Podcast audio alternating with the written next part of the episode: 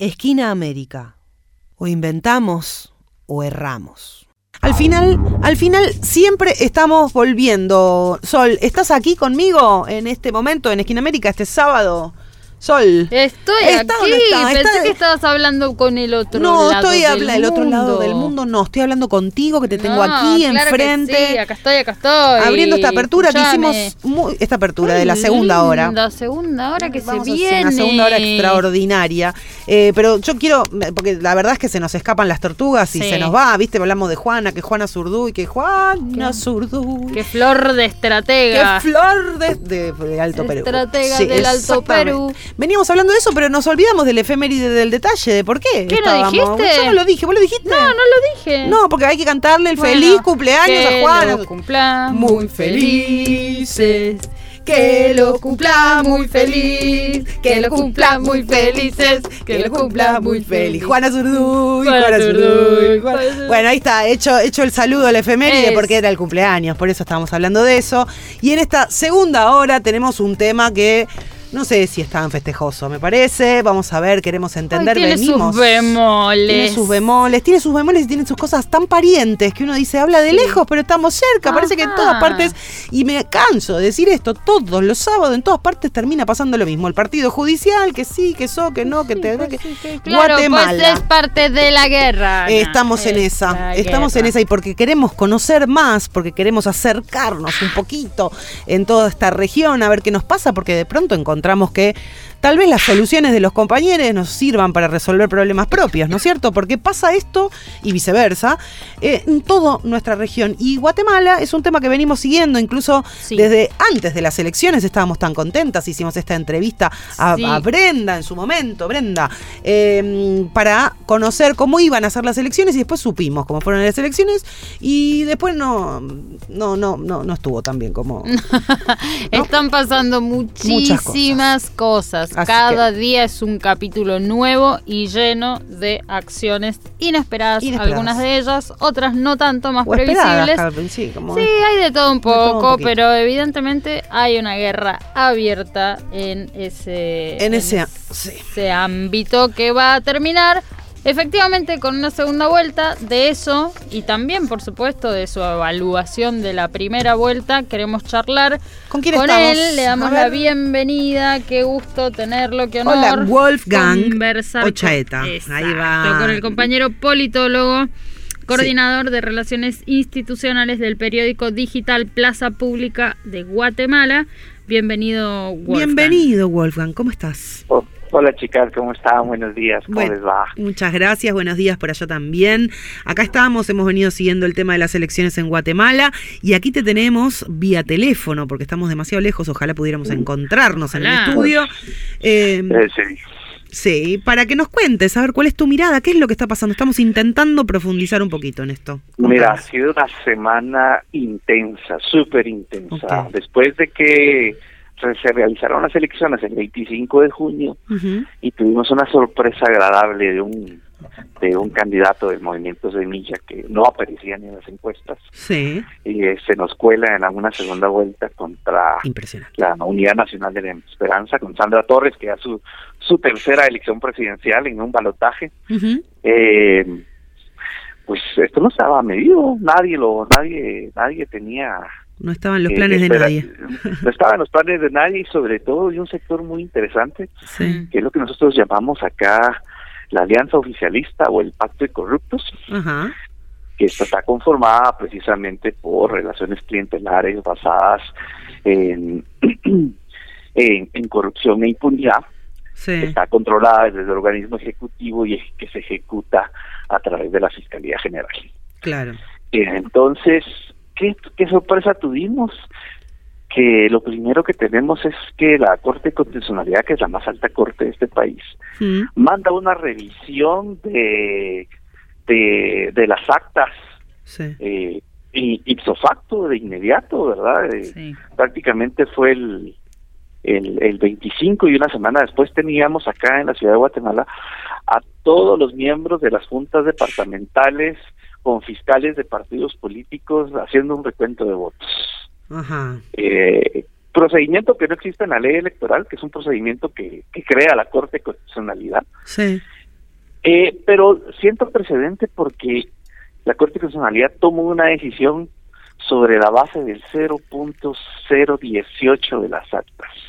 Sí. Entonces, claro, fue muy, muy, muy, muy, muy rápida esa toma de decisión sin tener que escuchar precisamente al órgano electoral ni eh, ni a las juntas electorales presentar sus sus descargos, sino que de una Mm. vez genera el amparo y genera una acción Mm. eh, directa. Bueno, ¿qué resultó de esto? Pues lo único bueno y esperanzador es que los guatemaltecos nos dimos cuenta que nuestro sistema electoral es transparente, Sí. justo, Mm. porque no hubo mayor cambio, no hubo mayor cambio. Y todo inició porque en la, eh, en la, en la, en la alcaldía municipal de la ciudad de Guatemala eh, se religió el actual alcalde con su partido político Mm. por apenas 360 votos. Uf. Entonces el segundo empezó a, a querer este tratar de rascarle la olla, ¿no? Claro. De ver qué le sacaba. Y trámite.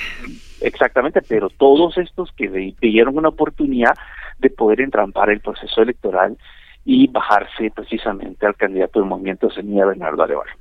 Bueno, saltamos de esto y inmediatamente eh, hay un sector, digamos así, nosotros hacemos un análisis de- y seguimiento a ciertos actores del Net Center que dice, bueno, entonces ahora ejecutemos el plan B. Claro. Y el plan B eh, precisamente es dinamitar al partido. Y dinamitar el partido era crearles un caso judicial. Aquí lo que estamos viendo nosotros es de que durante todo este gobierno lo que se ha creado es crear, le llamamos el gobierno de las carpetas también, de las carpetas Mm, judiciales. Carpetazos, acá también tenemos Ajá. Sí. Exactamente. Eh, le crean carpetas a la oposición, a los jueces y fiscales autónomos, eh, les crean carpetas a los defensores de derechos humanos. Bueno, ¿para qué te cuento? Ya Claro. tenemos 32 jueces y fiscales en el exilio, 16 periodistas en el exilio y más o menos 25 defensores de derechos humanos en el exilio. Mm. Pero nunca habíamos tenido, eh, digámoslo así, esta cosa hacia la oposición política per se. Entonces, lo que se genera es este caso eh, montado de la noche a la mañana, Mm. eh, en, en este lapso de estas dos semanas en lo que Movimiento Semilla ha declarado y, y lo que pasa que también en este amparo el Tribunal Supremo Electoral no podía certificar los resultados para Claro. la segunda vuelta, entonces lo que se buscaba era prácticamente eh, sacar sacar de la de la contienda De la contienda, proscripción, básicamente. Exactamente. Mm. Eh, de ahí, bueno, esto se da precisamente el, el día miércoles por la Mm. tarde, a eso de las 18.30 horas. El Tribunal Supremo Electoral convoca una conferencia, certifica los resultados, pero minutos previos el Mm. Ministerio Público lanza una eh, afrenta judicial Sí. contra el movimiento Semilla, pidiéndole precisamente al órgano electoral que le cancele la matrícula como partido político. Claro. Yo te quiero preguntar. Perdón. es- catalogamos de un golpe técnico a la Claro. voluntad popular. Claro. Totalmente. Acá Sol, a Sí, cuéntame, cuéntame, pregúntame. Eh, sí, te voy a preguntar porque, digo, estás relatando esta última semana, la gravedad de los hechos de estos últimos días, pero nosotros que estamos de este lado y que vamos acercándonos a la realidad de tu país, queremos saber un poco sobre la conformación de ese partido Semilla, porque, digo, hay algo que está sucediendo en las elecciones de la región que tiene que ver con la aparición y el buen posicionamiento de candidatos que eh, no sé quién, por qué utilizamos esta terminología, pero que se llaman outsiders de la política, ¿no? Estas figuras que vienen de otros ámbitos, fue, digo, como una carta, como un, como sí, una carta de juego de las derechas en general, de algunas fracciones de derecha y que aparecen y tienen muy buena eh, Recepción. Claro, muy buena recepción y les va muy bien en las elecciones. Ahora, ese es un caso que se viene observando. Muy distinto es el caso de Arevalo, que no estaba contemplado para llegar a la segunda vuelta, pero que es un eh, político con una larga trayectoria, con militancia, digo, con eh, una historia de acumulación política. eh, que un poco también se, se concretó en la conformación de Semilla como una agrupación, como un partido después de las movilizaciones del 2015, ¿no? Así es, perfecto. Un poquito sobre ese proceso, contanos, o qué crees que es importante que sepamos. Durante las movilizaciones del 2015 hubo una suerte de, de, construcción ciudadana a partir de, de, tus comunidades o intereses y a partir de ello nace Movimiento Semilla, que era un, un grupo de análisis político, sobre todo del sector académico de, de la ciudad de Guatemala. Eh, era un era un grupo donde se generaba análisis político y se generaban recomendaciones de política pública precisamente a, a, los gobiernos de turno. Eh, pero durante el 2015 ellos entienden que tienen que dar un paso y ya no estar desde la parte del análisis, sino desde la construcción de la política per se. Entonces eh, empiezan a tener, eh, toman la decisión de construir un partido político eh, basados en, en, ideales un poquito más de socialdemócratas, de centro izquierda, eh, y eh, pero se van acompañando de colectivos y grupos de jóvenes, académicos, estudiantes, de, de colectivos de barrio, y a partir de ello van construyendo su partido político, su ideario, y etcétera, etcétera. Participan ya en las elecciones de 2019. Tenemos que, que destacar que este partido político eh, en, esa ocasión no le dejan inscribir a su candidata presidencial, que sí, ella sí estaba en la en las opciones electorales en las encuestas. Ajá, entonces veamos que no es la primera vez que tratan de dinamitar al partido. ¿Y por qué? Porque el partido lo que promulga es precisamente una un, cese a este proceso de, de, desmontaje de la corrupción, de generar procesos de autonomía a, los órganos judiciales, de, dotar de herramientas precisamente a jueces y fiscales para la persecución de, de, la corrupción y entendamos de que este grupo antagónico pues basa sus relaciones eh, sobre la base de esta misma. Entonces, eh, ahí es donde encontramos esta, esta oposición férrea que el movimiento Semilla pueda tener un acceso al poder. Eh, en ese 2019 pues logran apenas siete diputaciones de las 160 del Congreso Nacional pero hay una característica que muy importante es que sí le logran este debatir el poder en el distrito de la ciudad de Guatemala y en el departamento de Guatemala. Digamos. Entonces se convierte en una fuerza política muy central, muy capitalina, eh, pero esto les ayudó y lo y lo vuelven a, confirmar en estas elecciones, donde ya tienen 24 diputados y arrasan completamente con casi del, casi con el 70% de las diputaciones en el distrito central y en el departamento de Guatemala. Entonces, entendamos de que eh, la eh, el acceso a la información, el acceso a, y, lo, y lo, el otro fenómeno es que hacen una una campaña electoral completamente eh, basada en redes sociales y basada no en el posicionamiento de Bernardo Arevalo como tal, sino de distintos personajes del partido político, como Samuel Pérez, como Andrea Villagrán, eh, que están hoy en el Congreso y con ello van demostrando con sus acciones políticas eh, nuevas caras hacia un electorado eminentemente joven que tiene el país. He de recordarles que más o menos el 40% del padrón de Guatemala está entre los 18 y 35 años de edad. Entonces, eh, ahí fue la apuesta. Mira qué interesante lo que nos traes, digo, por las formas también, que es algo que venimos analizando, que pensamos que conversamos con las y los entrevistados, que son las nuevas formas de organización política, las formas de lucha, digo, eh, entendiendo que, que estamos en un mundo que sufre transformaciones bastante profundas en todos los ámbitos.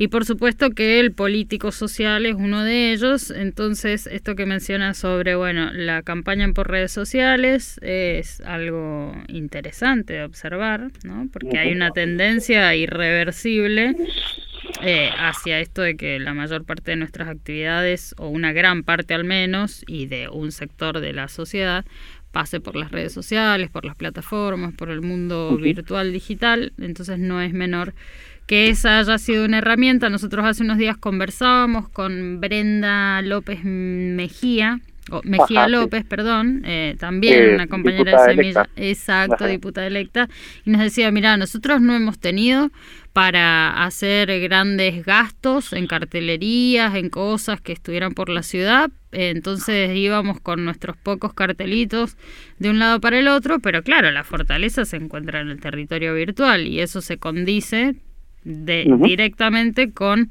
lo que mencionas sobre la población joven, ¿no?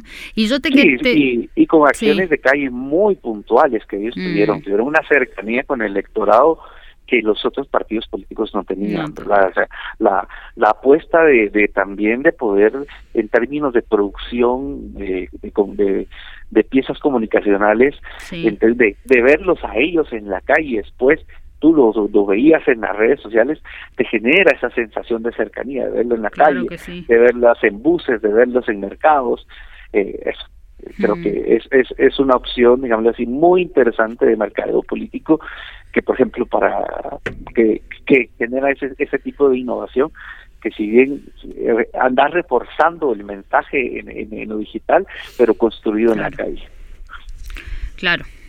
Bueno, y hablando de los jóvenes también, te voy a hacer Baja. otra pregunta. Porque, eh, digo, en esto de, de poder acercarnos a la realidad del país, de charlar con vos, con, con otros y otras invitados, de ir construyendo la agenda de noticias regional que vamos compartiendo aquí en Esquina América, bueno, uno empieza a encontrar información, ¿no? Y algo de lo que habíamos visto es que en una de las tantas maniobras, porque digo, uno puede decir, vos, vos recién afirmabas que este proceso ha permitido entonces pararse sobre la seguridad de la transparencia de la elección, ¿verdad? De esos resultados de la primera vuelta, bueno, que solo se ratificaron.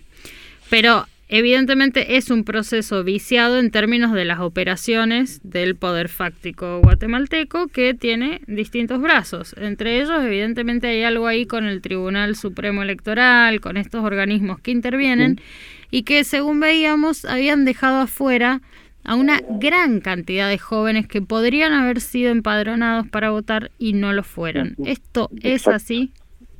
Así es, mira, quedaron cerca de un millón y medio de jóvenes fuera del padrón electoral sin un esfuerzo mínimo por parte de, de las autoridades electorales de generar campañas masivas eh, mediáticas para poder atraerlos a la política. Pero, dicen por ahí, nosotros entendemos de que eh, estos jóvenes hoy sí te están marcando precisamente la diferencia en términos de, de opciones electorales, porque eh, son los que están generando precisamente ese cambio, son los que están pidiendo una política mucho más fresca, una política más cercana, Mm. de salir de esta dicotomía de, de, de la falsa polarización que existe en el país. Entendemos que son algunos grupos, sobre todo extrema derecha, que que, que, movilizan estos discursos de odio, eh, desinformación, eh, y eh, porque, por ejemplo, la izquierda un poquito más tradicional no tiene ni, nunca ha tenido ni tiene eh, eh, alguna chance en términos electorales. Sí. Pero cuando ya nace un partido de centro izquierda, creo que cambia un poco. Y precisamente estas campañas de desinformación a semilla van en esa línea, ya de tacharlos de comunistas, de abortistas, de apelando a ese voto conservador muy guatemalteco, claro. eh, eh, eh, te va generando ese, esa, esa división. Pero son mensajes que están construidos a precisamente a un electorado mucho mucho más grande, no un electorado mucho más joven, Claro. que estas elecciones han demostrado que tiene una opción eh, un poquito más a la centro, al centro izquierda. Qué lindo, eso es una buena noticia. Nosotros también nos preguntábamos por aquí, ah, te estoy matando preguntas, pero bueno, vos sos el que sabe, sos el protagonista, ¿cómo no voy a aprovechar este momento? Y claro. Ya te dejo Ana también, pero Sí. tengo muchas Claro, preguntas. Eh, y otra es, eh, bueno, que bien decías, la fortaleza de Arevalo, de Semilla, de, de ese, de ese equipo eh, político, porque también decías, y esto no es menor, que no se ha basado solamente en la persona de Arevalo, de Arevalo sino que también ha abierto el juego a otros militantes, a otros dirigentes, em, y eso puede ser muy atractivo para la juventud, sin ninguna duda, jugar en equipo y no, y no atrás de una sola figurita. Pero digo, su fortaleza está en el sector eh, urbano. Sí. Y por lo que por lo que estuvimos mirando, algo del voto de Sandra Torres se explicaría por su participación durante el gobierno de su marido, de Colón, eh, de los programas sociales y de que los programas de alimentos llegaran a las zonas rurales campesinas de Guatemala. Ponele, esa es una hipótesis que apareció ahí. bueno, se explicaría su fortaleza de voto en la zona rural. ¿Cómo ves entonces ese juego o la posibilidad de que Semilla en esta segunda vuelta cuente con algo del voto rural o no? ¿O crees que eh, va a estar sectorizado? ¿Cómo, Eh, sí, sí, muy buena pregunta. Bueno, eh, entendamos que la Unidad Nacional de la Esperanza, en términos de los análisis de ciencia política que se han hecho acá en términos de institucionalización de partidos, es el partido más institucionalizado que existe. Es el partido que ha llegado ya a su cuarta, a su cuarto balotaje, ha perdido tres, ha ganado bueno, su quinto, ha, ha, perdido tres y ha ganado una, veremos cómo va. Claro. Eh, pero es un partido que ha sufrido muchas transformaciones también a lo largo de la historia, eh, mucho más reciente, eh, pero eh, sí tiene un voto muy duro, eh, precisamente en las áreas rurales. Áreas rurales y mujeres indígenas, es, es, es precisamente este tema eh, que todavía hay una remembranza sobre los programas sociales que se que, se implementaron durante el programa de la el gobierno de la Unidad Nacional de la Esperanza con Álvaro Colón, donde ella tenía un papel preponderante, ¿verdad? En la en, en, la definición y en la planificación de políticas públicas y el seguimiento que se tenía que hacer. Eh, eso todavía existe, eh, pero la matriz ruralidad, urbanidad en Guatemala también ha ido cambiando, sobre todo en los últimos 20 años. Este, eh, estamos cerca del 62% eminentemente urbano contra un 38% de ruralidad. Eh, pero en esa ruralidad tenemos distritos que pesan mucho, eh, sobre todo hacia el norte del país eh, pegado con México, que son distritos de Huehuetenango, Quiché, eh, Alta Verapaz, que más o menos ahí vive un tercio de la población de este país. Ah, eh, entonces, frente, frente a la frente a la centralidad de la ciudad de Guatemala, y, el, y, la circunferencia de la metrópoli más o menos tienen el mismo peso. Entonces, eh, en términos estratégicos, la disputa creo que Semilla se la va a dar precisamente en los centros urbanos. Eh, no creo que en términos de tiempo, en términos también financieros, no, no tienen para dar una campaña hacia lo rural. Creo que va a ser una campaña muy creada en, en la construcción de alianzas territoriales, ahí sí, para que puedan movilizar ese voto eh, eh, hacia hacia hacia el movimiento semilla. Y precisamente contrario Sandra Torres está apelando a ese voto conservador de la ciudad de Guatemala. Claro. Eh, entonces esas son las áreas de disputa y de estrategia que están teniendo ambos partidos porque si hace inmediatamente del 26 de junio para acá adoptó un, un eh, un discurso eminentemente eh, conservador, contrario a lo que veníamos escuchando de ella. Entonces, eh, esa, esa es la opción. Ya jugado una cartita. Exactamente. Y acordémonos que tiene como vicepresidenciable un, un, ex, pastor. Exactamente. Entonces, tratan de movilizar el voto hacia ahí y precisamente las campañas de desinformación en términos de de las falsedades ideológicas sobre semilla se basan sobre el discurso que al conservador le agrada, ¿verdad? Mm. Todo el tema prohibida, el tema anticomunista, mm.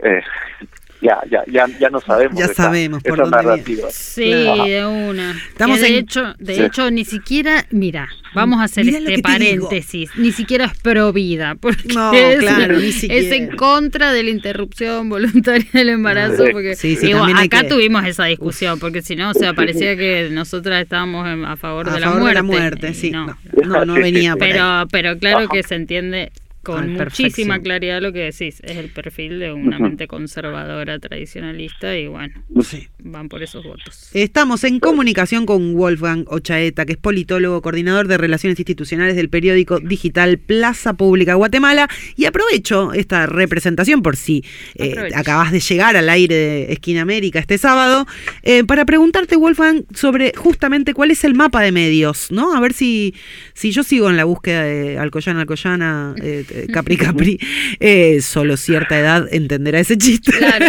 eh, igual no creo porque nos remontamos a un programa televisivo de aquellos años dulces de la Argentina.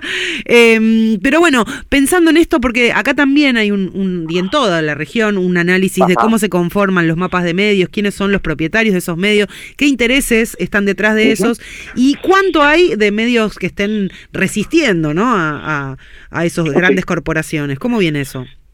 Mira, interesante, una pregunta que queda Aníbal Dedo. Estas elecciones los han demostrado que precisamente el monopolio de la televisión abierta ya no va eh, más. Ya no va más. Eh, pero qué lindo. Exactamente. eh, las formas como se están haciendo política eh, claro. o las formas de cómo se instalan los mensajes políticos van por otros lados. Ok, claro. Eh, y eso también le, le ha brindado precisamente a, a Semilla eh, precisamente ellos tienen un caso porque no les quisieron pasar una pauta, que es una pauta estatal que pagan pues, para, para la promoción política, sí. eh, donde atacan al monopolio, donde atacan precisamente al monopolio del Estado, y este monopolio no quiso retransmitirlo.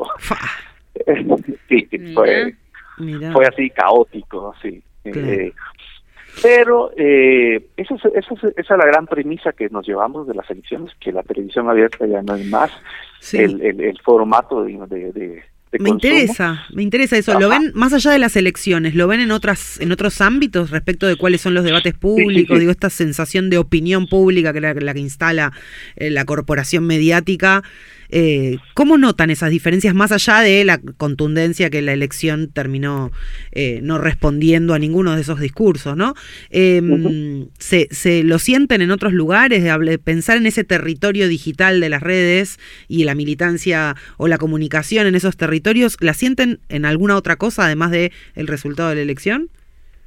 Mira, lo que estamos teniendo es un empoderamiento precisamente de la juventud sobre la creación de contenido eh, ah, basados en, en información, digamos así, ya verificada y certificada claro. por medios independientes como Plaza Pública, Agencia Ocote. Eh, esa eh, palabra, acá, acá, acá se reirían unos cuantos con esa palabra. ¿Qué significa? no, para, y sí, ¿qué significa Ocote en Guatemala? eh, eh, Ocote en Guatemala es este eh, eh, es esta parte de, del pino que tiene esta brea que te sirve para iniciar eh, la fogata para un asado. Ah, no, me muero, me muero. Me muero porque si te, si te contamos lo que significa acá. Porque aparte acabamos de hacer una interrupción re grosera a tu respuesta, que la verdad, de verdad es muy importante, además, lo que estás analizando. Pero, bueno, al, final de la entrevista te contamos. Claro, no vamos a interrumpir con la grosería, así que siga nomás y después te contamos. sí, Quorum, que es otro medio de, comunicación y de no ficción también, que ha hecho un gran papel. Hay medios independientes que se han aglutinado para una cobertura electoral. Pero también debemos recordarnos que en este ambiente hostil para la, mm. para la prensa independiente, recordemos que en Guatemala acaban de cerrar un periódico eh, y acaban de encarcelar al director de este periódico, que es eh, fue precisamente presidente de la Sociedad Interamericana de Prensa, que José Rubén Zamora. Eh, entendemos que realmente, eh, y que era un medio masivo, que mm. era el único que se dedicaba a prácticamente a denunciar corrupción de ese gobierno en especial, pero tenía ya 36 años de, de existir. Todo una pena por, por, por el periódico. Mm. Eh, pero lo que el periódico creó mucha escuela, mucha escuela, entonces ah, existen muchos medios de comunicación independientes creados por periodistas y editores que, que, que pasaron por ahí, entonces ah. Eso le ha dado también una frescura al tipo de comunicación, a las mm. investigaciones profundas la creación de formatos también mucho más amigables. Eh, por ejemplo, nosotros en Plaza Pública hacemos investigaciones densas, digamos así, de, de Sí. profundidad, pero también tenemos una opción donde que en generar en formatos en videos de TikTok informarte sobre esa Mm. investigación. Si tú quieres saber más sobre ella, pues dejamos el link, eh, Claro. algunos Claro. reels y carruseles en Instagram, este videos ya un poquito más en, en términos de documentales de, sobre las investigaciones. Entonces creo que esos formatos también en, en términos digitales eh, eh, es saberle llegar a la juventud sobre todo, porque hay mucha, mucha, mucha desinformación en cuanto a la construcción de opinión en el país. Claro. ¿Cuáles son las redes de Plaza Pública? Eso te íbamos a decir. Chivianos tu, tu, tu medio. Sí, claro que sí. En, en Twitter, arroba Plaza Pública GT, Ok, en TikTok, arroba Plaza Pública, Sí. en, en Facebook, Plaza Pública. Bien, qué lindo Y nombre, en- Plaza Pública. Ay, sí. Me gusta mucho, sí. Y eh, en Instagram, igual Plaza Pública. Bien. Bien. Bien, ahí te iremos a seguir y audiencia de Megafón, atentos, atentas, vamos a seguir al medio guatemalteco así nos enteramos de las Mm. aventuras y desventuras que vienen sufriendo, ¿no? Como todos, a ver si nos aguantamos un poco el uno al Sí, otro. pre- precisamente para quienes no tengan el tiempo de, de, de- de meterse a leer 15, 20 minutos, Sí. tenemos un formato de un boletín electoral que te pone semana tras semana cuáles son las principales noticias y también Bueno. te linkea hacia los otros medios de comunicación que te acabo de mencionar, Sí. eh, donde tengan notas interesantes que puedan este complementar tu lectura. Excelente, excelente. A ver si empezamos Sí, a diversificar de dónde obtenemos información confiable en, en términos Sabrás que. Esquina América partir de ahora va a utilizar esa fuente de información fuente porque vamos construyendo, como te decíamos, un pequeño resumen también semanal de noticias de nuestra patria grande. Y bueno, bienvenidos sean Sí, las sí, no, fuentes hay- ah, primeras. ahí tienen y va- hay mucha solidaridad entre los medios, ¿verdad? Por eso Y te sí. digo, ahí, ahí también vas a encontrar notas en el boletín sobre los otros medios que nosotros eh, también empujamos. Ok, hermoso, hermoso esta construcción de medios de redes, eh, entre redes, interredes, mm, eh, colaborándonos para completar la información y tener siempre el, el dato justo y preciso y no caer en las trampas que, que tiene la comunicación. Sol, ibas a preguntar. Sí, hablando de redes y enredarnos y la cuestión de la integración latinoamericana. Sí. Por ahí es algo que nos preguntamos eh, esto, ¿cuál crees vos que son los desafíos para el próximo gobierno? Porque, a ver, asumiendo que Ujú. todo, pu- todo puede suceder, no sé si te quiero preguntar o te lo pregunto directamente, ¿cuál es tu pronóstico sobre la victoria? Pero en función... Ahí está, mira, voy a arrancar por esto, después vamos a hablar del otro que te iba a preguntar. Perfecto. Sobre, mm, digo, las posibilidades, los escenarios que se abren de cara a la segunda vuelta, mi pregunta tiene que ver con cuáles han ido siendo los posicionamientos del resto de las fuerzas políticas o de las agrupaciones, los partidos. Sabemos que son pequeños, sabemos que son muchos, pero no hemos encontrado posicionamientos abiertos que, digo, lleven agua para un lado o para el otro, o que lleven para un Eh, para el otro. ¿Cómo está Sí, mira, no, no nos ha dado tiempo de tener esa lectura ni siquiera a los propios partidos Mira. políticos porque eh, estábamos entrampados en este tema de la certificación, de la persecución de movimientos semilla. Eh, sin la certificación los partidos no podían hacer campaña. Entonces, esa construcción de alianzas, esas comunicaciones entre los partidos, el posicionamiento sobre el apoyo hacia uno o el otro, o simplemente eh, decir me declaro neutral, Sí. este, eh, no, no, no, no, no, No hemos tenido la oportunidad todavía sobre eso. Hay algunos partidos políticos que sí ya han, se han, se, hay algunos que, por Sí. ejemplo, eh, sí, eh, pues dieron las gracias al electorado, la confianza, y después bajaron sus, sus comunicados porque se montaron sobre la judicialización del proceso, ¿verdad? O sea, la afectación de, los, de, de, de las elecciones per se. Eh, pero el tema de, de la construcción de estas alianzas políticas todavía no se ha dado, o por lo menos que haya una comunicación abierta entre los partidos hacia dónde van a, a, Claro. a generar sus opciones todavía no se ha dado. Y, eh, y también, ¿verdad? Eh, han habido un par de partidos políticos que ya se posicionaron, pero que era eran coherentes, ¿verdad?, con su, con su posicionamiento, que eran este partido del Movimiento Liberación de los Pueblos, que no dejaron... Cabrera, no la dejaron participar. Exactamente, no los dejaron participar, hicieron un llamado por el voto nulo en la última eh, eh, a, la presidencial, precisamente. Y ellos ya dijeron que prácticamente, es, lamentablemente, es un partido que desaparece. Eh, Pero era, eh, supuesto, ¿no es uno de los pocos partidos de representación indígena en tu país que tiene un alto porcentaje de población? Exactamente, lamentablemente sí.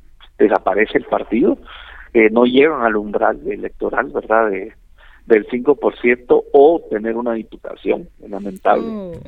Eh, ahí en Plaza Pública tenemos precisamente el viernes sacamos una una nota sobre cómo te, te cuenta la historia de cómo se dio ese, ese caso. Eh, eh, fue el único partido político que, que, dijo, perfecto, muchas gracias, eh, nosotros no vamos a, a, optar por ninguna de estas dos opciones y, dejamos a nuestro lado en plena libertad. Claro exacto. Muy coherente con los principios de Dios. Sí, ¿verdad? Pero ¿y tu corazonada? Ah, no me gusta mucho preguntar por corazonada, pero lo estoy haciendo. Eh, más bien tu análisis, no sé qué, qué indica. Eh, ¿Va a estar reñida la cuestión? ¿Ya crees que hay...? Mira, eh, creo que va a estar cerrada. Va a estar mm. muy cerrado. No, no hay que, no hay que dar de menos las capacidades de la UNE tiene. Como dicen por ahí, está acostumbrada a jugar finales. Eh, ha perdido varias, pero eh, esa experiencia eh, le pesa. tiene un voto duro en la cual puede confiar y salir a buscar. En cambio, Semilla tiene que salir a buscar completamente. Entonces, sí, aunque es una campaña. Juega con una, juega con una ventaja, que es la posibilidad de lo nuevo, lo distinto, lo que va a tener una oportunidad. Exactamente, y que eh, estas dos semanas de entrampamiento judicial le lograron demostrar a la ciudadanía los intereses espurios que tenía el pacto de corruptos y, y, lograron demostrarle a la mm. ciudadanía que la opción por semilla es una opción viable. Y esa campaña política eh, eh, se dio gracias a esto. Le salió el tiro por la culata, podríamos decir. Exactamente. el nivel de exposición mediática que tuvo Semilla no lo ha tenido ningún partido político de enero para acá. Bueno. Entonces, esa es, esa es una... Pero sí tiene que comerse bastante cancha, ¿verdad? Tiene que comer bastante cancha. Eh, prácticamente toda la desinformación en campaña negra está en contra de ellos. Eh, veremos, o sea, hay cosas bien, hay cosas mal, pero eh, eso me hace pensar que el día 20 de agosto tendremos un resultado bastante cerrado. Bien. Bueno, ahí estaremos acompañándoles hasta esa fecha y también después para contar los resultados. Le contamos nuevamente a la audiencia que estamos con Wolfgang Ochaeta, politólogo y coordinador de Relaciones Institucionales del periódico digital Plaza Pública Guatemala, que ya te podemos estar confirmando que Megafon Medios sigue a, su cuenta, así que estaremos atentos y atentas a las novedades que por allá nos traigan. Yendo a seguir, yo estaba charlando muy, muy atenta, pero ahora que estás hablando vos, me meto a las redes. Va, va a las redes a ver si el Ugarte también le pone un seguir. Ahí invitamos a todos y todas a hacer lo mismo. Te agradecemos un montón eh, esta, este rato compartido con Esquina América. ¿Hay algo más que quieras agregarnos? Sí, contanos. todo. Sí. Agradecerles a ustedes, chicas, que tengamos esta oportunidad de poder compartirles este lo que estamos viviendo aquí en Guate. Que nos sigan ahí a través de Plaza Pública. Bien. Y que estar aquí abiertos a contarles qué, está sucediendo. Hermoso. Está buenísimo acá desde la radio de la Universidad Nacional de Lanús, acercando territorios, tratando de, de entender y, y, poder juntar las partes para ver cómo seguimos. Sí, sí, yo voy a chiviar también que hace unos días Wolfgang salió, eh, fue entrevistado en Nodal, así que aprovechen a ver, hace unos días, por supuesto que después de todo lo que está pasando, ya lo de hace unos días parece la temporada 1. Claro. Previously Exacto, Previously in Guate, tal cual. Es la temporada número 1, vamos por la 2, se viene la 3 ya dentro de y días. Eh, Pero bueno, vayan ahí también aprovecho para que puedan visitar la entrevista a Esto es un chivo va, chivo viene. Es un Chiviamos chivo Plaza viene, Pública, pero porque escúchame, si no hacemos nosotros contra ¿Quién? hegemonía comunicacional, Claro, ¿quién? Acá estamos. También es un ejercicio de solidaridad de los pueblos y de Sí. diplomacia de los pueblos que nos enseñó Perón. y también la lucha, ¿no? Porque hermanarnos desde abajo, tejernos, es algo que los aparatos, en cualquiera de sus formas, nunca terminan de, de De poder No, y no nos pueden combatir desde ahí, ¿viste? Nos combaten desde un montón de lugares, pero en los intersticios del tejido por abajo siempre ganamos nosotros, los pueblos. Eh, así que ojalá que Ojalá gane ese pueblos, pueblo guatemalteco en las próximas elecciones, seguramente con una, sue- una serie de, de desafíos enormes, con idas y vueltas, pero si es la voluntad popular eh, que sea Arevalo el próximo presidente, que así sea, o en todo caso que sea Torres, pero que haya... eh, nuestro deseo un poco es que haya justicia social, ¿no? Que se pueda avanzar ahí, que hay, hay muchos eh, hay muchos problemas aún estructurales, hay hay mucho que resolver, ¿no? Eh, entonces, Mm. Alguien que at- bueno, atienda. que vaya por ese lado. Sí. Así que aquí estamos eh, disponibles también, Wolfan. Cualquier cosa que nos quieras comentar, por supuesto, nuestras orejas están abiertas y nuestra radio atenta a cualquier información que ustedes necesiten difundir también. Perfecto, muchísimas gracias. Ahí está. Bueno, te agradecemos un montón y pronto volveremos a hablar seguramente. Excelente análisis. Para eso, sí. Y mm, bueno, muchas gracias por esta mañana compartida con nosotros acá en Lanús, provincia de Buenos Aires. Un abrazo. Un abrazo grande. Chao, chao chicas. Chao, hasta luego.